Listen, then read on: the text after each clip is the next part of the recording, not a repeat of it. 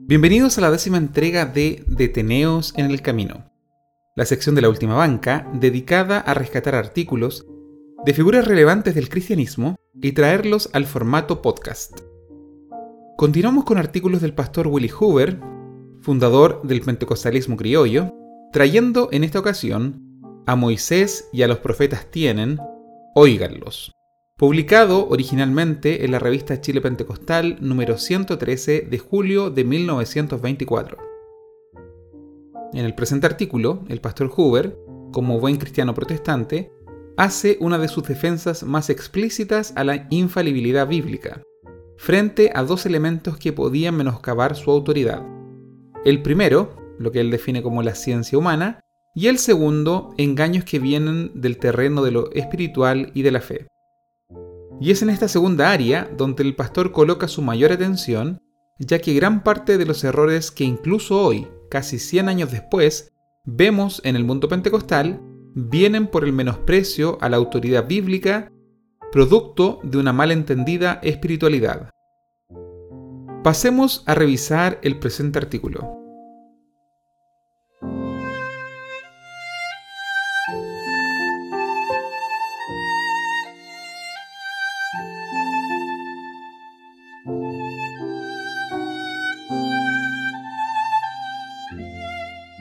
A Moisés y a los profetas tienen, óiganlos.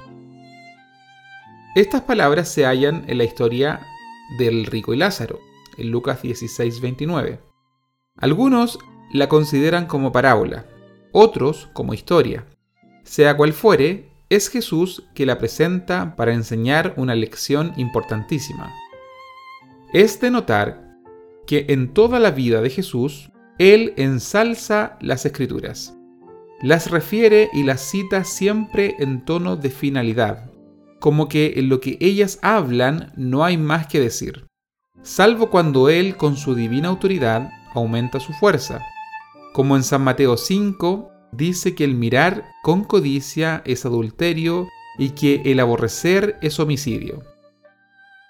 En el caso en referencia el rico en tormento está hablando con Abraham en el paraíso, rogándole que envíe a Lázaro a sus hermanos en la tierra para amonestarles para que no vengan a ese lugar de tormento. Él le contesta, tienen a Moisés y a los profetas, óiganlos. El rico protesta, no, padre Abraham, si alguno se levantare de los muertos, ellos se arrepentirán. Pero Abraham responde, si no oyen a Moisés y a los profetas, tampoco se persuadirán aunque alguno se levante de entre los muertos. Ahora, aun cuando son palabras de Abraham, al contar esta historia, Jesús las hace suyas y en ellas declara una solemne verdad. Los hombres muestran su buena o mala índole en su actitud para con la palabra de Dios. El que la resiste, la critica, descree o la rechaza, no puede con eso anularla ni desvirtuarla, solo alcanza a dejar estampada su propia mala índole. Es algo como quien intente cortar un trozo de acero con un cuchillo de palo. El acero no sufre, pero sí el palo. Así, esta palabra es eterna verdad y vencerá en todo. Hoy día, como siempre, Satanás está empeñado en desvirtuar esta divina palabra. Se ha levantado en la misma iglesia de Cristo una multitud de personas que, so pretexto de amantes de la verdad, piensan haber hallado que la ciencia está en pugna con las declaraciones de la Biblia, y por lo mismo que aman a la verdad, desechan, apocan o explican la palabra de Dios hasta anular lo que claramente dice. Pero San Pablo dice que desaparecerá la ciencia, 1 Corintios 13:8. Y San Pedro dice que la palabra del Señor permanecerá perpetuamente, 1 Pedro 1:25. Cristo dice, su palabra es la verdad, San Juan 17:17. De manera que toda ciencia que es verdad tiene forzosamente que cuadrar con esta palabra que es la verdad porque la verdad nunca puede contradecirse. No temamos, pues, ni nos dejemos engañar por aquellos que pretenden tener más luz y mayor conocimiento y progreso, para así, con sus argumentos, anular la autoridad de lo que está escrito. Como Satanás por un lado quiere apocar la palabra por la sabiduría de la ciencia humana, por el otro lo procura por la voz del Espíritu. Está empeñado en destruir por cualquier modo la autoridad de la palabra de Dios.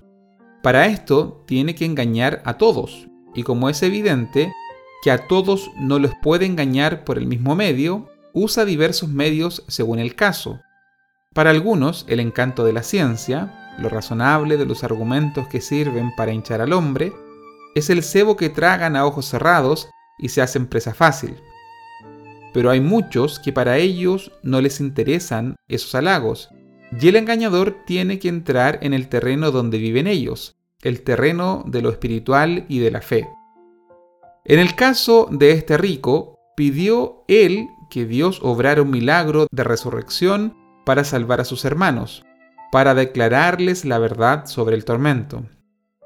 Cristo le dijo en efecto, la verdad está escrita en Moisés y en los profetas, y si no se persuaden con ellos, no es porque la evidencia no es suficiente, sino por su mala índole, y esa mala índole rechazaría también al milagro. Hemos visto manifestaciones de esta misma verdad hoy en día en la iglesia pentecostal. Dios, en su grande misericordia, ha concedido a muchos visiones maravillosas del cielo, del infierno y vislumbres de lo que esperan los fieles y los infieles. Algunas veces en sueños y otras veces por el Espíritu cuando estaban orando. A otros los ha bendecido con danzas, llenando su corazón de gloria. A otros los ha sanado milagrosamente. Pero de todos aquellos, solo han permanecido en el camino del Señor los que se han sometido obedientemente a la dirección de la palabra de Dios. Los demás están revolcándose otra vez en el mundo. En el terreno del espíritu, también trabaja Satanás para apocar la palabra de Dios. Los cristianos fieles buscan con anhelo las cosas de Dios, las ricas promesas contenidas en su palabra. Principal entre estas es la del bautismo con el Espíritu Santo. Como Dios es fiel, viene y los bautiza y los llena de gloria y poder.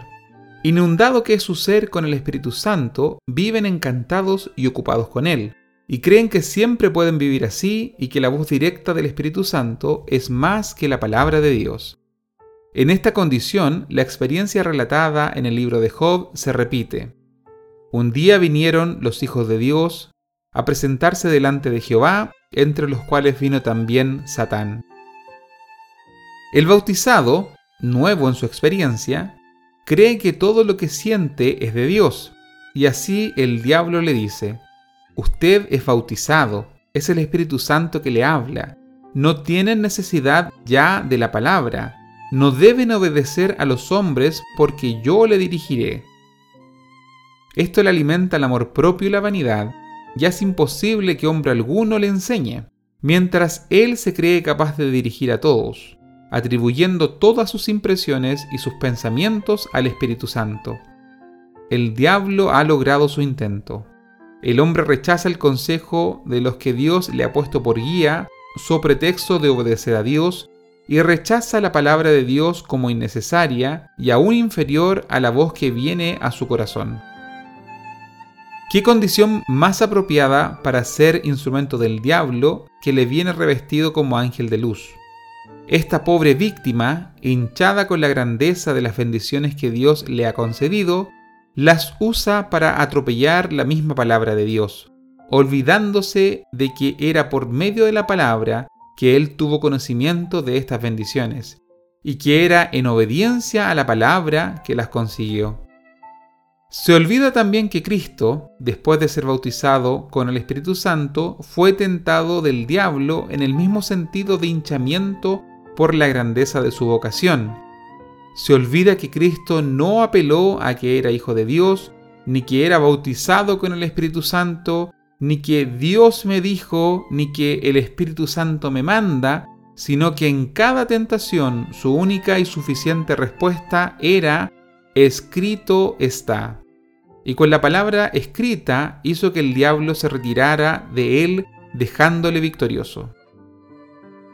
Ahora, exactamente como los hermanos del rico rechazarán a Moisés y a los profetas, no porque no son verdad y de autoridad suficiente, sino por la mala índole de ellos, así en un caso como este es la mala índole que les hace rechazar la palabra. La palabra le limita, le corta, le enseña la humildad y la obediencia a autoridades constituidas, y este tal no quiere someterse porque no es humilde. El resultado es que esta clase de personas son llevadas a doctrinas de demonios, a hipocresía y muchas veces a una vida de pecado. Cristo pone muy claramente las bases de una vida santa, la única manera de escaparse de aquel lugar de tormento. Moisés y los profetas, la palabra de Dios, escrito está. En vano los pretendidos científicos hablen de la verdad, la verdad para escaparse de la palabra. Todo lo que es verdad cuadra con ese libro. En vano los hinchados digan, Dios me dijo, el Espíritu Santo dice, si no es conforme a este libro. Todo lo que el Espíritu Santo dice cuadrará perfectamente con todo lo que Dios por el Espíritu Santo ha dejado escrito. La resistencia y esquivez para con la palabra de Dios es una manifestación de un mal corazón, no de superioridad en sabiduría ni en santidad.